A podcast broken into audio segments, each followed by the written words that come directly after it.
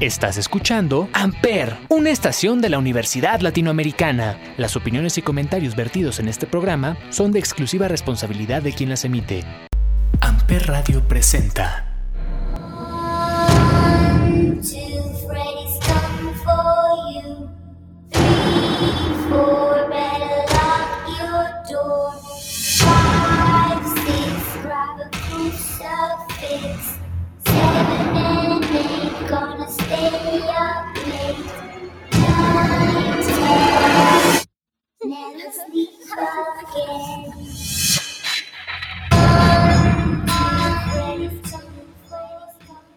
Hola a todos, bienvenidos a este podcast llamado 35 milímetros a través de Amper Radio de la Universidad Latinoamericana y como todos los jueves nos acompaña Olivier. Olivier, ¿cómo estás?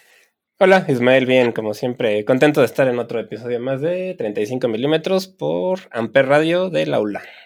Así es, y recuerden que como todos los jueves en este podcast hablamos de cine, hablamos de películas, hablamos de directores, actores y pues en esta ocasión, ya que se acerca Halloween y que todo este mes pues hemos decidido hacer cosas eh, relacionadas al horror o al terror, eh, vamos a hacer una pequeña lista sin ningún orden en realidad. Eh, bueno, a lo mejor un pequeño orden que por ahí encontramos de los que tienen más muertes. De los villanos más emblemáticos de la historia del cine. Eh, gran parte de ellos pues son este, orientados hacia el cine slasher. Eh, recordemos que este cine slasher es donde hay un asesino que tiene algunos elementos quizás sobrenaturales y que normalmente atormenta adolescentes que están haciendo algo indebido, ¿no? Sí, sí, sí, es este personaje que te va a perseguir como incansablemente hasta que logre matarte, ¿no? Y, y bueno, el, el héroe y en muchos casos heroína tiene que, este, pues huir, ¿no? Y, tiene este concepto que le llaman de Final Girl, ¿no? Que es como la, la una chica que es la que sobrevive hasta el final, que es un Exacto. tema bastante recurrente en estas películas. Y además que estas películas tienen otra característica que en, esta, en este episodio serían importantes por el número de muertes, que es que tienen muchas secuelas, ¿no? Eh, También. gran parte de estas películas tienen, pues por lo menos más de tres películas. Sí, es que el cine de terror es un cine que vende mucho y es barato en cuanto al presupuesto que se requiere para hacerlo. Entonces, como normalmente en sí recuperan el presupuesto, pues hacen y hacen y hacen películas, ¿no? De, sobre todo de las que tienen éxito. Exacto, y pues bueno, vamos a empezar con el que mucha gente y en muchas listas yo he visto que, que está catalogado después de Darth Vader como el villano más emblemático de la historia del cine. Este personaje no tiene nada sobrenatural, eh, más bien tiene algo anormal, que sería su inteligencia, o sea, se supone que es un tipo con una inteligencia eh, estúpidamente elevada y que pues bueno, durante cuatro películas y una serie ha atormentado a sus víctimas, sobre todo a su víctima más emblemática, que es esta, la gente Clarice, en El silencio de los inocentes. Estamos hablando del gran doctor Hannibal Lecter. Sí, Hannibal Lecter, que pues está basado, bueno, es un personaje de un libro primero, este, una novela de Thomas Harris, y que yo creo que a pesar de que ya hay varios otros que lo han interpretado, el más icónico ha sido Anthony Hopkins, ¿no? En El silencio de los inocentes, creo que es el actor que más este, relaciona uno con Hannibal, y tal vez después por la serie, ¿no? A este cuate, al danés Matt Mikkelsen. Matt Mikkelsen también, ¿no? Pero creo que el principal puede ser Anthony Hopkins. ¿no? Incluso Brian Cox eh, lo ha interpretado. eh, Lo que no sé es dónde. Creo que en la serie de, de Grande lo interpreta. Eh, pero al final, eh, eh, recordemos que Anthony Hopkins es este actor tan emblemático que lo interpreta en las tres películas originales, que serían El silencio de los inocentes, Dragón Rojo y Hannibal. eh, y que además da una interpretación que, que es, digo, si se permite el término, es aterradora Sí. debido a que lo hace de una manera tan, tan tranquila, o sea, no, no te está dando ningún jumpscare ni nada, pero su simple presencia hace que, que te sientas, creo que todas las escenas donde sale él, creo que haces, hacen que te sientas totalmente incómodo. Sí, bueno, en mi caso es raro porque es un tipo con el que me gustaría platicar. No sé, es como. O sea, se ve tan intelectual como que es un tipo que, que sea- sabe, ¿no? O sea, que se ve que, que te puede dar una buena conversación y, y te la pasarías bien a lo mejor escuchándolo, ¿no? Es que justo es eso, ¿no? Como que al parecer no te mata primero físicamente, sino que intelectualmente te destruye. Busca Sí. justamente cuáles son tus debilidades, cuáles son eh, los puntos más frágiles de tu personalidad. Recordemos que Hannibal Lecter eh, de profesión es psiquiatra, eh, psi- psiquiatra, por eso es el, el doctor Hannibal Lecter, y, y- y su enfermedad es que él es un este, asesino en serie y que además es caníbal. Además, caníbal. Y además... Super fan de la comida, además refinada, ¿no? Y el vino. la música refinada. y Es un tipo como muy, muy refinado eh, y que además pues tiene estas tendencias eh, homosexuales en las cuales conquista a sus víctimas y termina comiéndoselas y las que sobreviven pues terminan desfiguradas, ¿no? Tal es el caso del personaje, el, también un villano que sale en la película de Hannibal, eh, que es interpretado espléndidamente por el, el maravilloso, este, ay, se me fue el nombre, Gary Oldman, Gary Oldman. Gary Oldman, que ni se ve porque está totalmente desfigurado, ¿no? Pero sí, es Gary Oldman, pero a a mí me costó darme cuenta hasta que leí, creo, porque sí no se le nota, ¿no? Porque- Sí, es que si no ves, no te das cuenta, es imposible. Me parece imposible saber quién es el actor, pero sí es, es Gary Oldman. Eh, Hannibal Lecter, pues tiene su primer papel protagónico aquí en la película El silencio de los inocentes, eh, en donde pues es un asesino en serie que está aislado en una eh, prisión de máxima seguridad, que de hecho está en un pabellón todavía más aislado de los presos comunes por su peligrosidad, y que pues bueno, la, la agente Clarice Starling tiene que platicar con él para que lo ayude a, a encontrar a este asesino que es Buffalo Bill, ¿no? Sí, que es ahí raro, ¿no? Porque en la de esa película, pues el villano como tal es Buffalo Bill, ¿no? Y, y Hannibal Lecter, pues es un antihéroe, más bien, por lo menos la gran parte de la película. Exactamente. Además, algo interesante es que es la primer película de la historia de terror que gana un premio Oscar. Eh, Sí, no es la cinco. en ser nominada, la primera fue El Exorcista, eh, pero esta es la primera película en ser eh, galardonada con el premio Oscar. Y para mí, creo, después del hombre, bueno, primero está esta y luego el hombre elefante, las dos mejores películas de Anthony eh, Hopkins. Sí, esa es de las más memorables, por lo menos. Y sí, él ganó el Oscar por mejor actor en esta, precisamente por esta película, y ganó mejor película, este, mejor actriz, Judy Foster, mejor director, mejor, mejor guion y mejor sonido, ¿no? Ah, no, sonido fue solo nominación. Es mejor guion, mejor este, director, actriz, actor y mejor película. Entonces, para una película de terror, pues es. Es la película de terror más galardonada, galardonada de la historia, yo creo. Está.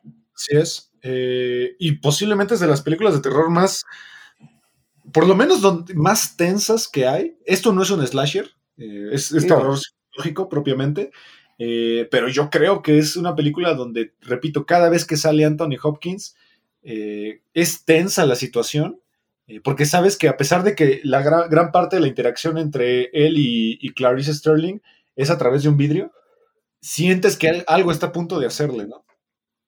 Sí, sí, sí, sí, se siente amenazante su presencia siempre, pero a la vez tranquilo, ¿no? Es un tipo como muy ecuánime que no se exalta más que en ciertos momentos, ¿no? Eh, Y normalmente, pues también, como dicen, no es un slasher, no es un cuate que vaya por ahí matando a, a diestra y siniestra, sino que como que más bien son artísticos sus asesinatos, ¿no?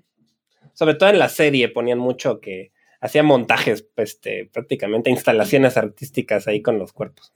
Exactamente. Eh, también ha sido interpretado, como dices tú, con el maravilloso Matt Mikkelsen, que justamente es el de la serie, y por este chico que lamentablemente falleció hace poco, que es Gaspar Uliel, eh, que él es el de la película de Hannibal Origins, donde vemos un, un trasfondo de por qué se volvió como es, y es que cuando fue la época nazi, pues unos soldados que estaban pasando hambre se lo secuestraron a él y a su hermana, que eran niños, y se comen a su hermana.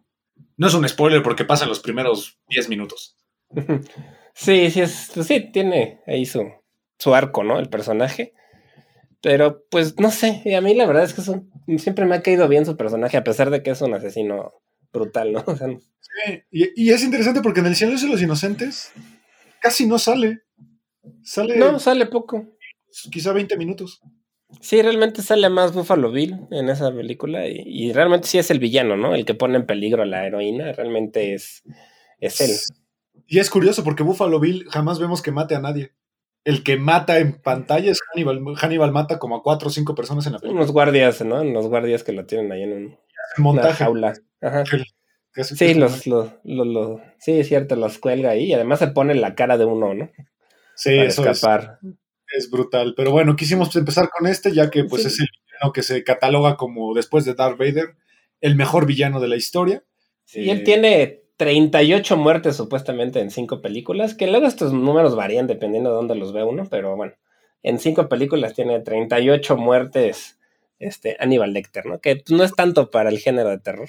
Y porque muchas muertes las supones, ¿no? Supones que lo mató, aunque tal vez muchas no se ven en pantalla.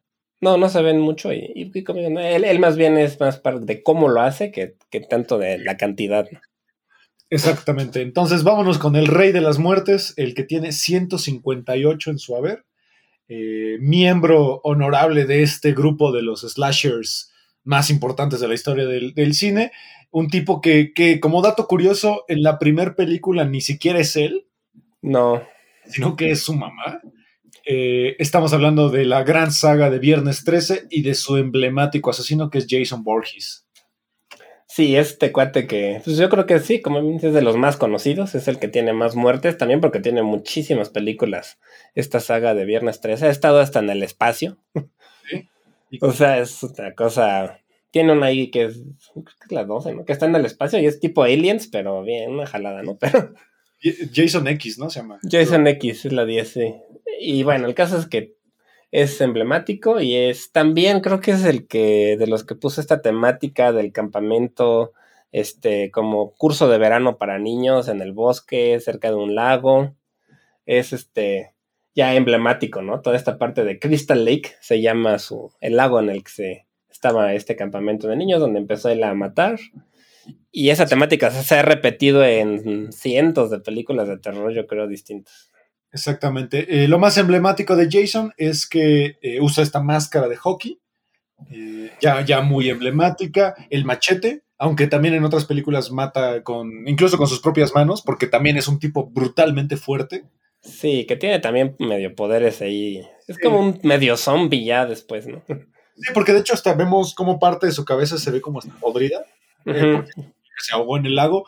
Pero yo creo que de todas las películas de Slasher, el final de la primera es brutalmente sorpresivo. O sea, jamás te esperas, uno, que sea la mamá, y dos, que al final en la escena del lago con la chica donde todo se ve tranquilo, de repente ya sale el niño y se traga a la niña. Eso es ah, brutal. Es un, es un final muy impactante. Sí, es un muy buen final, la verdad. Ese es de 1980. Y que pues ya es todo un clásico del terror. Y pues sí, realmente, pues las muertes de Jason empiezan hasta la segunda. Y él, pues su máscara de hockey realmente en la segunda mas- mataba con una, como con una bol, con un costal, ¿no? Y con un hoyo nada más. Sí, sí, sí. y sí. después ya se ya después ya encuentran la máscara y se la pone, ¿no? Y ya se volvió emblemático. Y este machete. Pero sí, o sea, las primeras películas ni siquiera es este personaje que es el que es más famoso, ¿no? Sino es. Son otros o usa otro disfraz. Exacto. Y siempre trae como este traje como muy de gasolinero. Sí, algo así, como un overall de mecánico de gasolina, ¿no? Sí, algo así, de, como de un empleado de algo físico, ¿no? De taller. Sí, no, no es muy difícil disfrazarse de Michael, de perdón, de Jason Borges, pero bueno, vámonos con el número 2, que tiene 111 muertes en su haber, eh, que a cada rato tiene reboots, tiene remake, tiene continuaciones, porque hay como cuatro, tres o cuatro líneas temporales de esta saga. Eh, una saga compuesta por el maestro del terror, que es John Carpenter, miembro de las 13, que es John Carpenter, eh, eh, Wes, Wes Craven y. ay, ¿cómo se llama el de la cosa? Este. Ay, este. Ay, este. Este. nos va, nos va. Son las tres es. Este. Ay, maldito. eh, John Car- no, sí es de John Carpenter. ¿Cómo se llama el otro? Clive Barker también está. Es No. John Campbell. Eh, es Wes Craven, Carpenter y Cronenberg. Cronenberg. Ah, Cronenberg. Sí, bueno, es que Cronenberg es. Bueno, sí tiene de terror, sí. Alguna, es, es que él es muy body, body horror, pero Mm. con terror. Eh, esta película llamada Halloween con el gran eh, Michael Myers. Y parte importante también de esta película, sin duda, de esta saga, perdón, es Jamie Lee Curtis, ¿no? No, no habría Halloween sin Jamie Lee Curtis. Sí, ella es como de las primeras también Final Girls del cine de terror, ya emblemáticas de estas chicas que sobreviven y se logran escapar y enfrentar al, al asesino una y otra vez, ¿no? Y que, como bien dices, ya se volvió emblemática del cine de terror y de la saga de Halloween. Y pues esta es mi favorita, la verdad, de todas las de slashers, es la que más me gusta. Este, esta es de 1978, dirigida por John Carpenter la primera, y de ahí hay montones de películas que tratan el tema de Halloween. Y pues recientemente, ahorita en el cine está la, la tercera de la, como el reboot de la cronología de las primeras dos, ¿no? Una cosa ahí medio... Sí, tiene como cuatro líneas temporales por ahí, porque en algunas remakes olvidan todas las películas pasadas y solo se quedan con la 1, algunos solo se quedan con la 2. Tenemos la saga de Rob Zombie, que explica más el origen de Michael Myers, entonces, eh, pues ahí ustedes decidirán cómo, cómo quieren verlas, eh, porque hay diferentes líneas temporales. Eh, Michael Myers es, es este asesino que va en busca de su hermana, que en algunas líneas temporales es su hermana, en otras no eh, que también trae un traje como muy de mecánico y trae una máscara muy emblemática porque es el Capitán Kirk, sí. Rick, ¿no? Sí, sí, sí, es este. Un, pues encontraron esta máquina, esta máscara, la pintaron y la. Y pues ya se ha vuelto este, pues, icónica ya del terror, ¿no? Este. Realmente. A veces la modifican un poco. Hay por ahí hay unas en las que se ve bien fea. Sí, como Pero normalmente. Sí, como en la 4 por ahí ya se veían medio. Siento que se ven medio feas. Pero realmente es, es también de las más icónicas, ¿no? Junto con la de. De hockey de Jason. Exactamente. Eh, también ahí depende de la saga en la que estén o en la línea temporal. Eh, Michael Myers es un humano normal, eh, que nada más tiene un trastorno psicológico. En otras tiene poderes, como que puede traspasarle la maldad a otra gente. En, en algunos casos son niños. Eh, En otras, pues recibe balazos en la cabeza, en el, en el cuerpo y pues sigue caminando. Entonces, eh, parece más bien como una máquina, más que como un humano, ¿no? Sí, pues inclusive en las últimas ya tiene sesenta y tantos o más, ¿no? Es un cuate ya grande. o sea, Es un. Porque Jamie Lee Curtis es su hermana menor, ¿no? Y Y tiene como 70, sí, sí, sí. sí, aquí el cuate, pero bueno, ¿no? Entonces sí es un tipo que. Pues sí podría considerarse que tiene algún tipo de poder sobrenatural porque aguanta muchísimo, ¿no? Exacto. Además de que la banda sonora, ¿no? La, el tema el- o el leitmotiv de Jason es de los más emblemáticos de la historia del cine, también compuesto por John Carpenter. Sí, igual él es músico y también compuso. Exacto. Entonces, pues vean la línea temporal que gusten. En internet seguramente pueden encontrar la, la variedad que existe. Eh, pero bueno, yo creo que deberían quedarse con la 1 por default, eh, la película número 1, porque es emblemática. Sí, Eh, a mí me además- gusta mucho ver la, la 1 y la 2 juntas, porque la 1, la 2 empieza donde termina la 1. Entonces siento que así para un día de Halloween o algo así está padre ver las dos juntas. Exacto. Digo, la, la de Rob Zombie, la 1 es interesante porque nos cuenta un poquito más la infancia de Michael Myers, como pues era un niño abusado por su padrastro y cómo llega a este punto de convertirse en el Michael Myers que todos conocemos. Eh, y la primerita John Carpenter, ¿no? Como dices tú, la 1 y la 2, que también este, pues son, son emblemáticas. Eh, la, Sí. la, la que acaban de sacar ahorita, que es Hannibal Ends, perdón, este Halloween Ends, yo creo que se la pueden saltar porque Michael Myers aparece hasta los 40 minutos y aparece 15 minutos de toda la película. Entonces, para mí es una pérdida de tiempo que no, ni siquiera vale la pena, creo yo. Pues a muchos les ha gustado bastante. A mí no, las, esas tres. Yo no he visto la 1 y la 2. La 3 sí la voy a ver hasta, yo creo que es el mero Halloween, pero aún así no, no me han gustado, ¿no? Las veo porque siempre me ha gustado Michael Myers, es mi favorito, pero no, no, no me gustan. Siento que las han tratado de afresar mucho, no sé. Sí, un poco, pero bueno, siempre será este asesino slasher emblemático. Vámonos con uno que para mí le quitaron toda esa vibra de asesino psicópata imparable y lo convirtieron casi casi en un antihéroe, en el Mickey Mouse eh, del cine de terror, porque tiene un carisma brutal. O sea, es un personaje sumamente carismático que tiene unas frases que, que se quedan en la posteridad de tu, del imaginario colectivo. Que también sus películas tienen un grave error, que mucha gente cree, cree que la película se llama como él, aunque en realidad las Mm. películas se llaman A Nightmare on Elm Street y no se llama Freddy Krueger, que es el número 3 de este top de asesinos eh, con más muertes. Él tiene 43, digo, comparado con Jason y con Michael Myers es, casi, es más de la mitad de las muertes, pero bueno, Freddy Krueger tiene este carisma y este también traje tan, tan icónico, ¿no? Sí, este es un cuate que pues ya también hay varias este, películas, e inclusive ahí tratan de hacer un reboot más o menos de la, de la saga. Este, la, la primera, que es este, es de 1984, dirigida por Wes Craven, que es uno de los primeros papeles de Johnny Depp, esta película, la, la primera. Claro. Este, y que, bueno, el actor principal siempre ha sido Robert Englund, que es un, un cuate que ha hecho muchas cosas de terror, pero es yo creo el más característico como Freddy Krueger, ¿no? Que a diferencia de Michael Myers y este Jason, pues no se les ve la cara, ¿no? Entonces no, puedes cambiar de actor con que es un tipo grandote ya, ¿no? Pero él sí se le nota, ¿no? A pesar de que está todo quemado, siento que su, su rostro sí se nota, entonces es, es, importante. Y también cuando se salió Robert Englund, como que, pues ya no, siento que perdió un poquito ahí el chiste. Sí, de hecho hay un reboot ahí con Jackie Earl Halley, que si no lo ubican es Rorschach de Watchmen. Y que no lo hace mal, pero... No, no, no, para nada, pero sí se nota que es otro actor, com- como, bien decías Sí. tú. Eh, y bueno, tal cual Freddy, Freddy Krueger sí es un ser sobrenatural, ya que es un tipo que los padres de un pueblo pues fueron a quemar vivo, ya que asesinaba y se dice mucho que incluso violaba a los niños del pueblo. Entonces, Era como un intendente de, un, de una primaria, ¿no? Una- Exactamente, y pues él vive en las pesadillas de la gente y trata de asesinarlos a partir de sus pesadillas. Y para mí es una saga que ha evolucionado de manera muy inteligente en la forma de matar a, a sus víctimas, porque cada vez son, son formas más ingeniosas y más monstruosas eh, de matarlos. Eh, y la idea justamente pues, de los chicos que escapan es eh, mantenerse despiertos para que no, no tengan que lidiar con, Jay, con Freddy.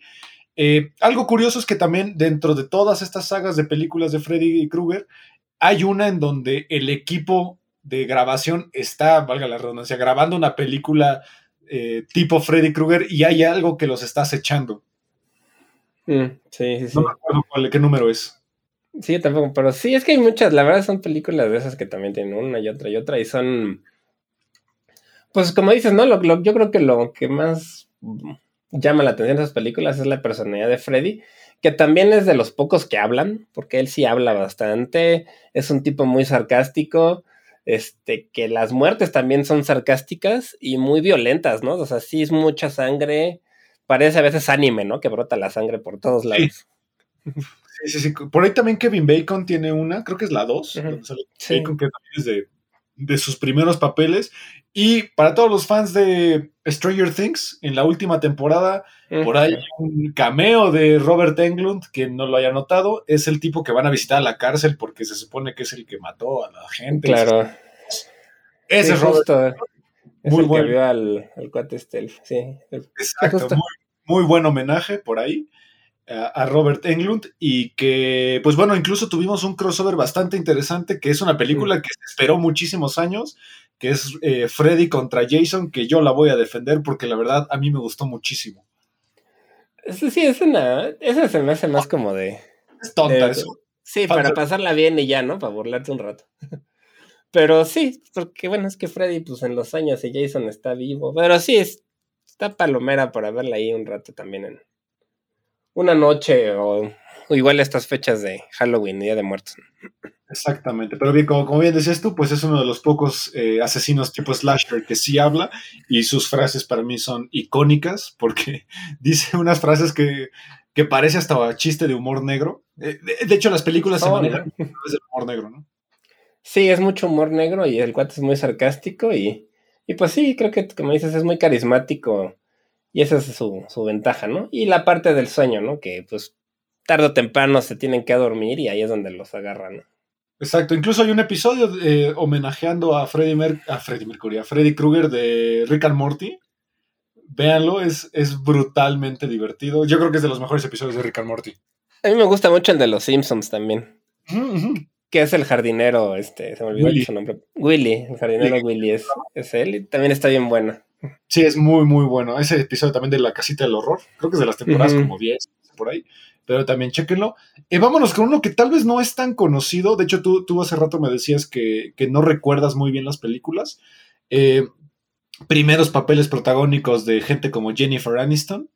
eh, y de un actor que ya dijimos en algún episodio, eh, un actor que, que tiene enanismo y que ha salido en una cantidad de películas impresionantes y que casi nadie lo ubica, pero seguro ha visto una película de él. Estamos hablando de Warwick Davis y esta saga de películas maravillosa que se llama Leprechaun, o mu- mucha gente lo conoce como el Duende Maldito, 42 muertes.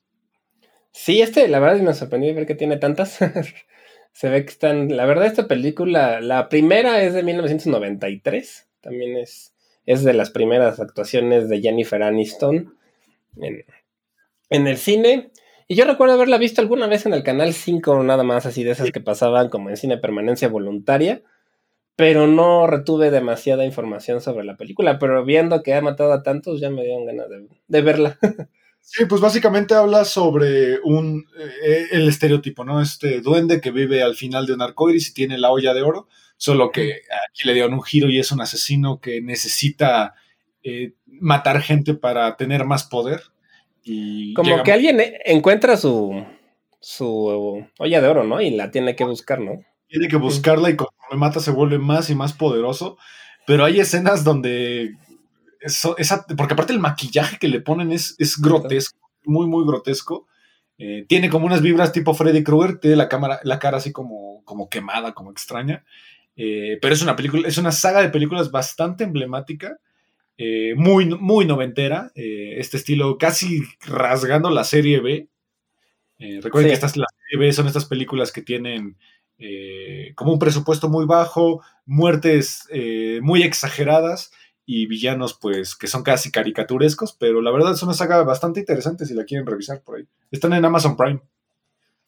Sí, está chistoso, ¿no? Porque normalmente este tipo de duendes, pues uno los, los asocia con algo Los Lucky Charms. como, como los Lucky Charms, algo más infantil o como con Irlanda, ¿no?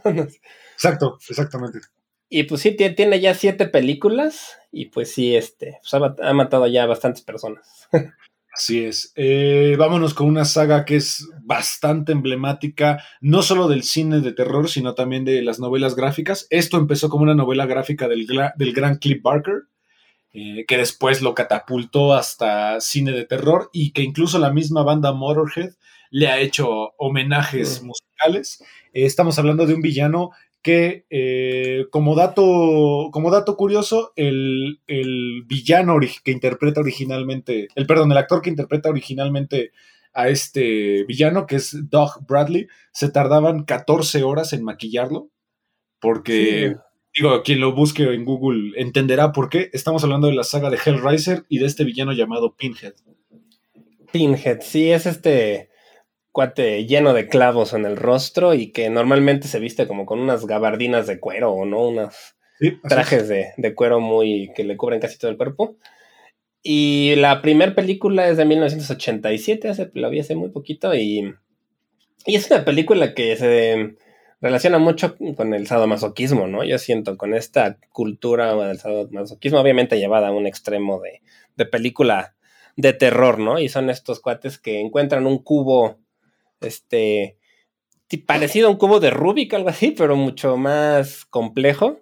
Y bueno, lo van armando y cuando por fin lo arman, este, aparecen estos entes semidioses, demonios, que son los xenomorfos, ¿no? Se les llama. Cenobi- Cenobitas, ¿no? Cenobitas, perdón, sí. Cenobitas. Cenobitas, sí. Sí, que, que justamente viven en un mundo en donde el placer se lleva a través del dolor y de, de- de la tortura y la muerte, y que de hecho cada uno de ellos tiene una característica muy particular. Eh, interpretado originalmente por Doc Bradley, que incluso su voz es bastante emblemática porque es una voz súper grave, súper profunda. eh, y que bueno, la historia, como bien decías tú, eh, es un rito en el cual, pues, cuando terminas de armar este cubo, aparecen ellos y te llevan. se llevan a un tipo.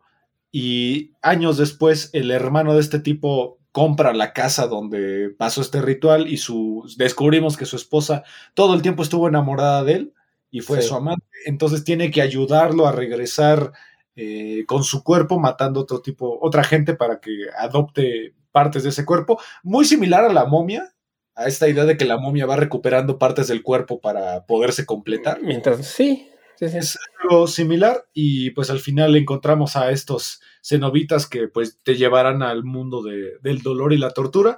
Hay un remake de este año que tú me dijiste que ya viste, en donde ahora eh, Pinhead, el personaje principal, está, está interpretado por una chica.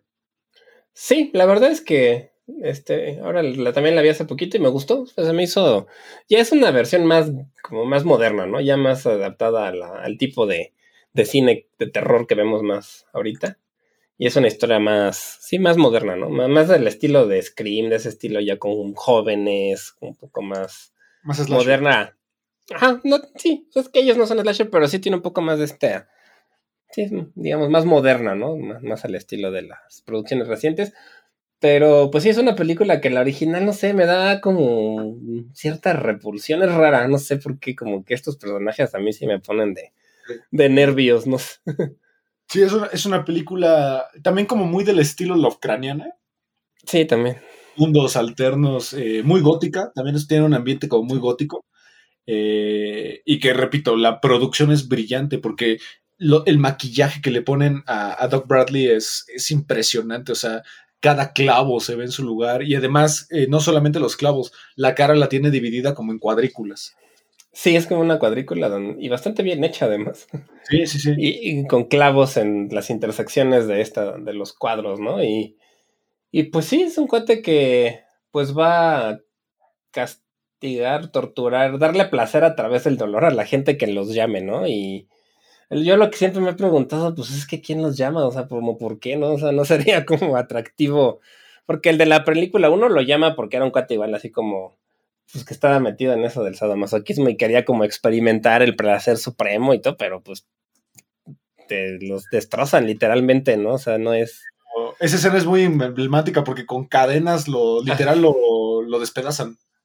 Sí, son como cadenas ti- tipo Scorpions de Mortal Kombat, pero, pero muchas y entonces los agarran y los jalan, ¿no? Como con ganchos y los desbaratan literalmente y... Pues lo que yo me pregunto, o sea, ¿quién en su sano oficio llamarían a estos tipos, no? Es- Es que de- es el, el estilo de slasher de este tipo de cine como que te hace preguntas que dices, creo que ni vale la pena, ¿no? Como, como muchos chicos, como de este tipo clásico, ¿no? Del terror de, van, ven una casa abandonada y ahí van de idiotas y deciden meterse. Como, ¿por qué? Sí, claro. En la nueva, este, lo hacen sin querer, realmente, así como que no sabían qué era y lo, lo, lo arman sin querer. Entonces, como que ya se da, un- eh, se me hace un poco más, bueno, ok, puede pasar, ¿no? Es lógico. Exacto. Sí. Eh, y pues bueno, Pinge tiene 41 muertes. Vámonos con uno emblemático, tiene 34. Eh, este sí es propiamente un humano. Eh, es- aquí no hay ninguna, según yo, no hay ningún artificio eh, fantástico, mágico, No. Sobrenatural. Es una franquicia hecha por el maestro, otra vez Wes Craven, y que ha tenido bastantes secuelas, ha tenido muchos reboots, e incluso tiene una serie. eh, y bastantes homenajes, como los de Scary Movie, que la primera película es justamente un homenaje a esta saga. Y tiene incluso un comercial que fue bastante emblemático de los noventas, que es el de WhatsApp, Eh, que, que por ahí creo que lo patrocinó Pepsi o Sprite, no me acuerdo. Y pues bueno, lo de Ghostface, este personaje emblemático de Scream, que propiamente no es una persona, ¿no? Han sido No, varios. no, inclusive son dos o más en las, en las películas, son varios. Este, y sí, es un este, tal cual, que tiene una cara, un este disfraz que es como una tónica negra y una máscara blanca, como con una cara de fantasma un poco distorsionada, ¿no? Como la boca, Sí, haciendo como la el, boca medio. como el grito, como este cuadro del grito. Ándale, algo así como el grito, pero en eso, fantasma. Por eso se llama Scream, yo creo. De hecho, no lo había relacionado, pero ahora que lo pienso, pues sí se parece al del grito de a la, pintura. Y pues, esta, como dices, estos son los que son los normales, no es algo este paranormal, ni son superpoderosos. Son humanos, humanos normales que más bien como que su fuerte es que saben esconder quiénes son, ¿no? Y este, y normalmente están metidos entre el grupo de personas a las que matan. Y, y ya, ¿no? Es este tipo. Y pues aquí la, la heroína principal es Neve Campbell o Sydney, que es la pues la protagonista de todas las películas y, a- y la final girl de esta saga. Y también por ahí están Courtney Cox, este David Arquette, ¿no? Que también son bastante icónicos. En la... Que se hicieron pareja, según yo, ¿no? A partir de aquí. Sí, se conocieron aquí y estuvieron casados un buen rato, ¿no? Ya se divorciaron, pero sí estuvieron. Sí, fue de sus primeros papeles también de Courtney Cox. Eh, no fue el primero, recordemos que su primer papel, según yo, ya fue descubierta gracias a Bruce Springsteen, porque en un video de Bruce Springsteen él la jala al escenario a bailar y Sí. ahí la ve. Sí, salen, ba- sale bailando en un video de Bruce, Bruce Springsteen. Y después ya se hizo famosa con Friends. Y la de Scream, la estaba, las prim- la primera la estaba haciendo al mismo tiempo que Friends. Sí, cierto. Y, y después ya, pues ya acabó Friends y ha seguido haciendo las, la saga de Scream. Y bueno, pues tiene ya este, este villano slasher con la cara de fantasma, ¿no? Y la primera es de 1996, entonces ya es un poco más reciente. Y yo siento que esta fue la saga que revivió al terror como algo, como el mainstream, que regresó un poco al... Que como que hubo mucho terror en los ochentas y luego yo siento que murió igual todos los noventas hasta que salió Scream. Siento que se volvieron a poner de moda. Sí, como que el cine de terror se metió, se metió mucho o al terror psicológico, eh, muy similar como a Psicópata Americano, o se metió otra vez a la serie B, pero Ujú. Scream es una saga que, que lo recuperó, más, más propiamente al slasher, lo recuperó mucho, eh, Sí. que en los 80 tuvo su gran auge. eh, y aquí también fue un semillero de varios actores que no, no eran tan conocidos. eh, Matthew Lillard, que tal vez lo ubican porque es Shaggy, eh, que es uno de los personajes principales de esta saga. Drew Barrymore por ahí también este, tuvo su, su participación. Sarah Michelle Ujú. Gellar. eh, todos estos personajes que, que eventualmente se volverían famosos, pero que muchos de ellos empezaron en esta saga de Scream. Sí, tiene varios este, actores de los noventas que después se hicieron famosos y que pues la mayoría ya desapareció, ¿no? Este, Sí. No han hecho nada demasiado en cine, incluida Courtney Cox y Nev Campbell, David Arquette, no, siguen actuando, pero ya no son tan populares como lo fueron en esa época. Sí, quizás Drew Barrymore es la más eh, sobresaliente, eh, pero fuera de eso, pues Scream eh, fue un semillero de los noventas para muchos de esos actores. Y, y creo que de todos los slasher es la saga que menos me gusta. Porque creo que ese elemento fantástico es lo que me gustaba mucho de las otras. Puede ser que sí, le quite esa parte y... A mí me gusta, a mí se hace muy divertida, pero pues también porque yo la vi en el cine cuando estaba chavo y, y me, me trae buenos recuerdos y se me hace una saga divertida, sobre todo la 1, la 2. La, o sea, la última que sacaron, no, si fue el año pasado, este, tampoco se hizo tan mala. Pero sí tiene en medio unas que sí están bastante chavas. Sí, sí, me imagino. Sí, sí me habías dicho que la última no, no te molestó. que estuvo- No, está, pues es lo mismo, realmente siempre es lo mismo, ¿no? Un, un grupo, una persona que es- va a acosar a Nev Campbell, Sidney, porque, pues nada más por molestarla en general y porque ella es como la protagonista dentro de la película. Hacen otra película que se llama Stab. Y entonces los fans luego de esta película Stab la buscan a ella porque es la original y siempre gira todo en torno a Sidney. Pueden ser un poco monótonas. Exacto. Eh, y al final también puso muy de moda esto de que el asesino te marcaba por teléfono, ¿no? Y te acosaba. Sí, eso de que habla por. Este habla primero a las casas, luego ya por celular, un poco más moderno. Que yo siempre me pregunté, pues, ¿por qué no le cuelgan y ya, no? Sí, que, que no sé si el aro por ahí agarró tantita influencia de esto. En una ya más viejita, ochentera, setentera, Black Christmas, que es de canadiense, que también es, que es en un. En una de estas, este. sororities, y están. El asesino está dentro de la misma casa donde viven las chicas, ¿no? Y también les hablaba por teléfono. Claro. Sí, esa, esa- sí la habías recomendado en el episodio de Slasher. Tienes razón. Eh, pues bueno, eh, Ghostface tiene 34 muertes. Vámonos con uno que es de mis favoritos de las sagas que, que yo la de- las dejé de ver con terror y las empecé a ver como una película de comedia hum- de humor negro bastante hilarante. Eh, tal vez de todas, esta es la que tiene la premisa más extravagante, quizá es la más extravagante, eh, porque ni siquiera es una persona propiamente, es un juguete. Eh, yo creo que muchos saben de qué estamos hablando.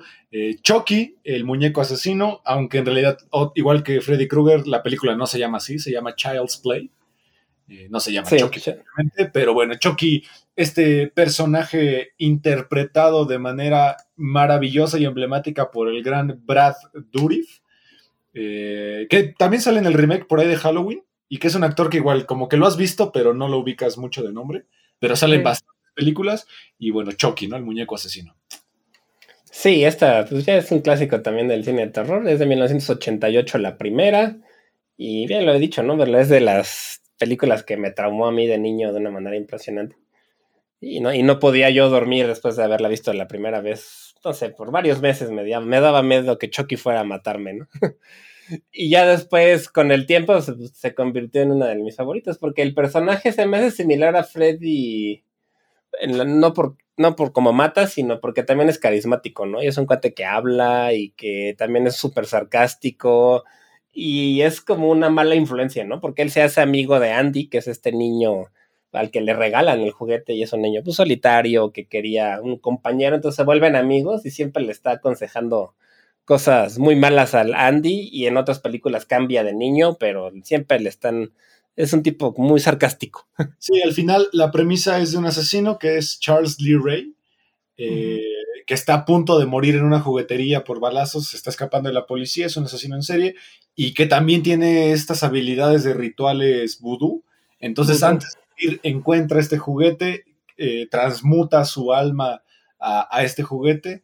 Y pues básicamente todas las películas hablan sobre cómo Chucky necesita a estos niños para volver a transmutar su alma y volver a empezar, ¿no? Ahora como, como otra vez un humano. Algo que es muy curioso es que eh, cuando le dan balazos a, a Chucky o, o le cortan, sí sangra de verdad, porque mientras más tiempo pase dentro de su alma, dentro del juguete, más humano se empieza a volver. Y en la película 3 es cuando más lo vemos, porque en la película 3 incluso le rebanan un pedazo de cara y se ve la cara sangrada y destruida, ¿no? Como un humano. Sí, sí, sí, es eso, justo, ¿no? Que mientras más tiempo pasa se va haciendo de, carne y hueso y justo él busca como transferirse de cuerpo antes de que se vuelva niño o bueno, que se vuelva de carne y hueso, un poco tipo Pinocho, pero, del, pero del mal, ¿no? Y, y siempre está buscando dónde meterse, dónde cambiarse y pues en todas las películas mantiene como esta relación este de frenemies de, con Andy, ¿no? O sea, Exacto. lo busca inclusive ya adulto y vuelve a salir varias veces Andy. Sí, ya. yo, yo siempre he pensado, ¿por qué no simple? Es un juguete, o sea, láncenlo por la ventana, arránquenle la cabeza, no sé, hay, hay un millón de formas de deshacerse de Chucky y creo que son las muertes en donde los humanos se ven tan estúpidos comparadas con el juguete, ¿sabes? O sea, para mí los villanos humanos en la estupidez de- humana, de ¿cómo, cómo puede un juguete ganarte de manera tan sencilla. Pero algo que, que es muy interesante en esta saga es cómo la saga juega con la idea de que nadie le crea a los niños. Sí, justo. También tiene parte por la que es bueno matando es esa, porque es- piensan que es un muñeco, entonces se puede ir moviendo poco a poquito y de pronto le sale. y- Pero sí hay partes en las que se les cuelga de plano de la espalda y de todas formas no lo pueden aventar, ¿no? Hay una muerte donde un tipo lo ahorca eh, en su auto con un cable y es como, es un juguete. ¿Qué tan fuerte puede ser? Pues sí, sí, sí. Absurdo. Pero Sí, creo que la verdad es que sí. es el encanto de la película. Justo es parte del chiste de la película y, y sí, su personalidad. A mí me cae bien, la verdad, Chucky, ¿no? Después de que superé mi terror hacia Chucky, me- ya- ahora me cae bastante bien el, el personaje y, y pues han hecho varias versiones, ha tenido hijos, no- bueno, novia, hijos. Ajá, y este, la última versión como remake fue una en la que él ya es un robot digital. Entonces ya, pues es como una inteligencia artificial, algo así, dentro de un muñeco robot, que la verdad está, no sé, no me gustó nada porque hicieron un rediseño de, del personaje y no me gustó cómo quedó, la verdad está, no sé, no, no me gustó. Aunque la película está sangrienta, o sea, las, las muertes están padres, pero el diseño del personaje como que no me, no me gustó mucho y entonces por eso como que no, no, no me encantó la, el remake. Y ahorita en Stars está en la, la serie, tiene, hay una serie que acaba de salir hace poco, la segunda temporada. Y es el regreso de Andy, ¿no? Regresa en la serie, Andy, ya de adulto. Sí, está de adulto, creo, sí, y es- vuelve igual Chucky, este, y se vuelve a ser amigo de un niño. En este caso, este es un niño un poquito más grande que Andy, es un adolescente más bien, como de, como de secundaria, finales de secundaria, algo así, prepa, inicios de prepa. Y, y me gustó, ya, ya otra vez es el diseño de siempre. Y el personaje se me hizo bastante. Pues me cae bien, la verdad es que me cae bien. Yo tengo luego esa cosa que me identifico con el asesino, entonces yo quiero que Chucky gane, ¿no? Entonces, De hecho, la mayoría de las películas slasher como que al final tienen ese encanto, ¿no? Como que te empiezan a, a caer un poco mejor los asesinos porque normalmente los adolescentes que está buscando son unos idiotas. Sí, que- muchos caen gordos, sí. Y lo que buscas es que mueran. Pero bueno, Chucky eh, está en este lugar con 32 muertes. Vámonos con el que a mí me aterraba de niño y hasta la fecha es de esas películas que, que visualmente me parecen aterradoras. Me parece la gran obra maestra del cine de slasher, del cine de terror de este estilo. 1974, dirigida por el maestro Toby Hopper. Eh, y un personaje que, que además de ser, ser él el villano, toda su familia eh, son los villanos. eh, y que presenta los mismos estereotipos, ¿no? Los adolescentes que se están metiendo en lugares incorrectos, haciendo cosas incorrectas y que pues termina todo mal. Un personaje que propiamente no habla, este sí no habla creo que nada, y que está totalmente basado en la historia de Ed Gein, que fue un asesino estadounidense que propiamente no es un asesino en serie porque solo mató a dos personas, pero él se dedicaba a desenterrar eh, cuerpos Cadáveres. y lo eh, agarraba la piel o los huesos y hacía instrumentos con ellos. Eh, lean la historia de Ed Gein, es muy interesante. Estamos hablando de 1974, la masacre de Texas, de Texas Chainsaw Massacre. Sí, que esta pues es de la más vieja, ¿no? De la que vamos a hablar. Y que también puso muchas de los clichés del terror después, ¿no? Del, del, del género de slasher, sobre todo la, la sierra, ¿no? Que él, él tiene, su arma es una sierra, una motosierra. Exacto. Una sierra, este, que es este, también ya emblemática y que en muchas películas del terror se, se ha se ha usado. Y también, como dicen, ¿no? Esta parte de la familia, de una familia, ¿no? Más bien un grupo de amigos que viajan y llegan a un pueblo abandonado lleno de rednecks o de hillbillies o de pues, gente de Estados Unidos, pues de la América profunda. de la América profunda. Y inclusive hay algunas europeas en las que pasa lo mismo en, en Inglaterra o en otros lugares, ¿no? Y es eso, ¿no? Es, es esta familia de, pues, gente que normalmente tiene algunos deformi- deformidades o, o como retrasos porque se, se reproducen entre ellos, ¿no? Exacto. entonces Eh, son familias así muy grotescas también. Exacto. Parte importante de la película es que en el pueblo que visitan eh, hay una, una serie de crímenes que desentierran tumbas y que se supone que hay un culto satánico, aunque en realidad pues viene mucho de esta historia de Ed de que él eh, sacaba gente de, sus tumbas. Y pues bueno, se encuentran con este personaje que viendo películas donde hablan de sus orígenes, eh, es un niño que pues nació en un mercado, propiamente casi casi abajo de un, de un puesto de verduras o de carne, de carnicería, perdón, eh, que tiene un retraso y que usa esta máscara creada con la piel de sus víctimas. Y aparte es un tipo gigantesco, brutalmente fuerte. Y que pues, También tiene una deformidad, ¿no? Por- En la cara. Por eso se tapa. pues, por eso se escapa. Y toda su familia, además de todo, es caníbal, ¿no? Sí, son caníbales, son grotescos, son... Está desde el más viejito hasta los más jóvenes, ¿no? Todos son muy, pues sí, como dices, de la América profunda y, y, y él, este, Leatherface es como el más brutal de todos, ¿no? Todos son asesinos, todos son gente bastante nefasta, pero él es como el más, más brutal de todos, ¿no? Y, es el- y además es el más fuerte, también es un tipo imparable, ¿no? Que es un humano, pero igual fuerte y le pueden golpear, le pueden hacer lo que sea y él sigue, ¿no? Exacto, y es, y es curioso porque los miembros de su familia, que son gente pues normal y pequeña, lo tratan como si fuera un niño, entonces lo regañan, incluso hasta lo llegan a golpear, y tú hasta pensarías, este tipo podría en tres segundos arrancarles la cabeza y, y terminar con esta, este maltrato, pero pues al final, obviamente, pues la película no va por ahí. Eh, algo curioso de la primera película es que un personaje que es Frank está en silla de ruedas y es el Sí. personaje más, más desesperante de la película porque sabes que él no puede correr, él no puede hacer nada. No, no puede hacer nada. Y a mí además el personaje me cae gordo. Se me hace que el tipo también Es, todo grotesco también. se queja, todo lo hace, eh, to- de todo está enojado, eh, pero al final es un personaje bastante emblemático de, de la película.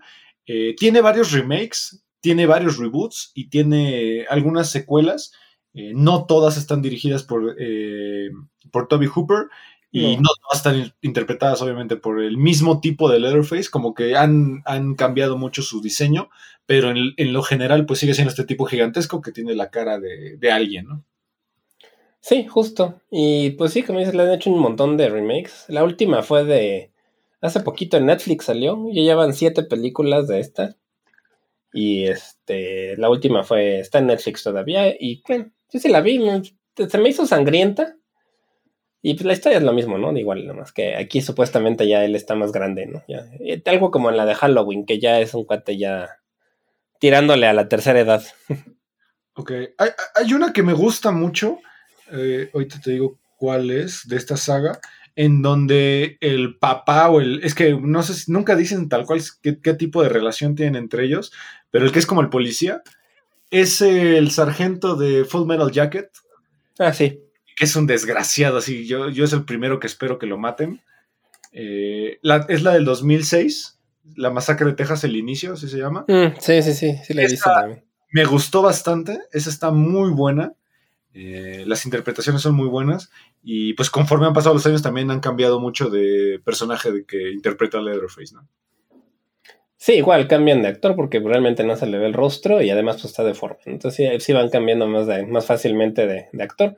Él yo creo que es mi segundo favorito, tal vez de los tres así, Jason, Michael Myers y Leatherface, que son como similares. Que Sí. me gusta primero Michael Myers, luego Leatherface y hasta el final Jason, no sé por qué Jason, aunque es el que más ha matado, tal vez porque se me hace ya demasiado sobrenatural, ¿no? Es como de... Sí, ah, ah, sí, sí, sí. Ahí sí, ti- tienes razón. Digo, a mí Michael Myers de repente es como... eh, Como que me parece un poco absurdo eh, los finales de cada, de cada película. Eh, hay Sí. le cortan la cabeza y todos decimos ya, se acabó y de repente descubrimos que no era él, que era otra persona, un, un- un, este, impostor. Y pues ya, para mí eso es como de, ah, ya, qué pereza. A mí lo que me gusta es que se la toma con calma, o sea, como que es un cate que va lento, o sea, no corre, casi nunca corre. Sí, es algo, Pero, pero, pero llega, ¿no? O sea, sí, es algo importante de Leatherface. Leatherface sí corre, con la sierra, que es, algo, es una eh, escena bastante importante de la primera película, que va corriendo persiguiendo a esta chica Sally eh, con, la, con la sierra, y ese final es increíble, me parece una escena aterradora en la que vemos a ella cómo está montada en la camioneta ensangrentada y riendo al mismo tiempo, gritando al mismo tiempo, llorando, mientras él está Está como bailando. con su, con su sierra y ¡pum! La película acaba, sin más. Sí, y ponen los créditos sobre él bailando. Sí, la verdad es que esa secuencia final está muy padre de, del- de la masacre de Texas. Y además, pues, todas estas películas son películas que fueron baratas realmente, ¿no? O sea, no, no son producciones carísimas. Por ejemplo, esta tuvo 300 mil dólares de presupuesto, que pues, es muy, muy, muy poco para lo que se gastan en, en el cine regularmente. Sí. Y ha recuperado ya 30 millones de dólares a nivel mundial. O sea, es muchísimo más. Hacen un dineral. Sí, esta la pueden encontrar la primerita en Amazon. Dura poco más de una hora. Eh, en realidad es, un- es una película muy rápida. Sí. Eh, y aparte, algo muy interesante de esta película son los planos. Eh, Toby Hopper hace unos planos súper cerrados, eh, en donde los personajes se les ve pedazos de la cara sudada. La colorimetría es muy cálida para que genere como esta versión a, a que hace mucho calor, que todo está encerrado. Pero los planos para mí me parecen bastante interesantes de Toby Hopper, cómo, cómo te hace sentir incómodo en todo momento. Sí, sí, la verdad es que sí. Toda la decoración del set también. Había muchos huesos y cosas que eran reales. O sea, pues, encontraron realmente este, objetos reales para colgar en las casas y todo. Así se ve. Así es una casa que nada más la pura casa te da miedo. ¿no? Eh, miedo y asco, ¿no? Porque Asco, además, eso. Sí, hechas con cadáveres, vasos hechos con cráneos, cosas así. Entonces, pues sí, la, la escena es muy grotesca de toda la familia, ¿no? Y comen muy asqueroso también. Sí, planos cerrados, planos muy cerrados.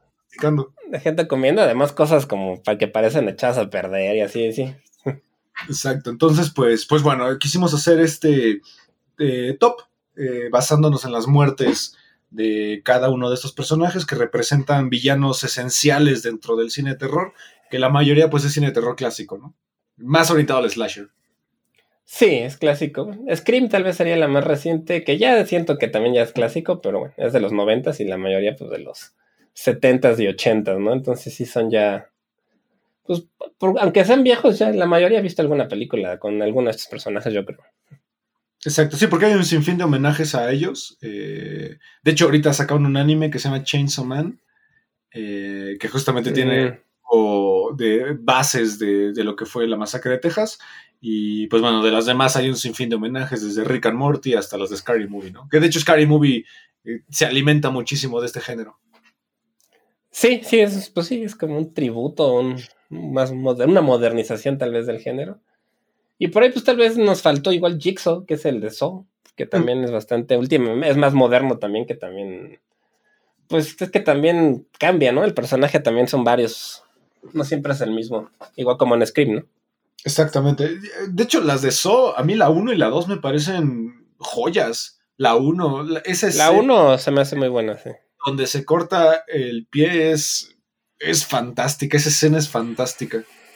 Sí, sí, sí, y cuando al final se levanta el asesino de que era el que estaba ahí tirado, también, esa sí me, sí, me acuerdo que sí me sorprendió ese final. Sí, exacto. Y aparte como que siento que So siempre te deja como, como derrotado. Sí, son películas pesadas que yo siento que ya después se fueron mucho como al torture porn, más como... Sí, más al gore, ¿no? Como orientado hacia el gore. Ajá, El gore. más, ajá, nada más buscar como escenas choqueantes y como que la historia ya la dejaron de lado y... La última que vi con este Chris Rock, creo que es. Hay una con Chris ¿Es Chris Rock? Sí, creo que sí es Chris Rock, ¿no? La última, última, se llama Spiral, creo. eh, Spiral. Ah, sí, tienes razón, es Chris Rock. Órale. Está, bueno, a mí se hizo aburridísima. Samuel Y además que Samuel L. Jackson, y además que Chris Rock, pues la verdad es que, pues yo lo veía y decía, no, la verdad es que me quiero reír, ¿no? sí, sí, totalmente. Por su voz de, ay, no sé, como que no le quedaba, pero bueno, creo que él es hasta el productor. ¿Es el productor también de esto? Pero Creo es que una, sí, ¿es una película de cine o es de Netflix? no es de cine, o sea, sí estuvo en el cine y, y lo que él según quiso hacer es como una versión un poco más de detectives, más seria, un poquito más de cine negro, pero no, no me encantó. Es que, es que en realidad la 1 eh, está muy, muy orientada al cine detectivesco porque ya ves que están buscando quién es el, el, el que tiene secuestrada a esta gente y al final se desvía hacia el cine gore. Tiene- tenías- yo creo que esa película sí tenía esas intenciones de ser cine detectivesco. Sí, tiene un poco ese tono, sí. Ok, no, no sabía que había una nueva con, con este Chris Rock. Habrá que ver. ¿Es de Netflix? No, no está en Netflix, está en Amazon Prime. En Amazon Prime, sí. Y sí, tiene como un año, ¿no? Que salió, así, un poco más. Sí, es del 2021, sí. Ujú. Perfecto. Pues bueno, quisimos hacer este episodio homenajeando un poco a, los asesinos eh, o a los villanos más emblemáticos del cine de terror, eh, ya que estamos ahorita en, en épocas o en vísperas de- del Halloween o del Día de Muertos. Y pues bueno, muchas gracias por escucharnos otro jueves aquí en 35 milímetros a través de MP Radio de la Universidad Latinoamericana. Eh, Olivier, muchas gracias por acompañarnos otro jueves. Eh, Muchas gracias a ti, Ismael, igual como siempre. Y gracias a la ULA y Amper Radio por el espacio. Y no se olviden de checar Sonidos en el Aire, que es nuestro podcast de cine. Digo, de música. De música, así es. Nos vemos Sí, este jueves y hasta la próxima. hasta la próxima.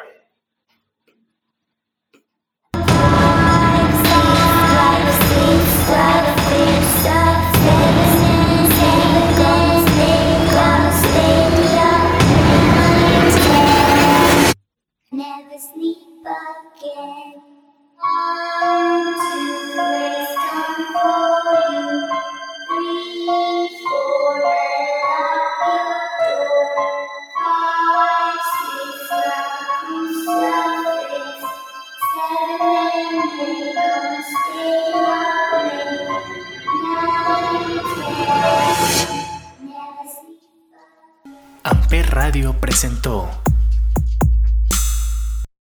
Amper, donde tú haces la radio.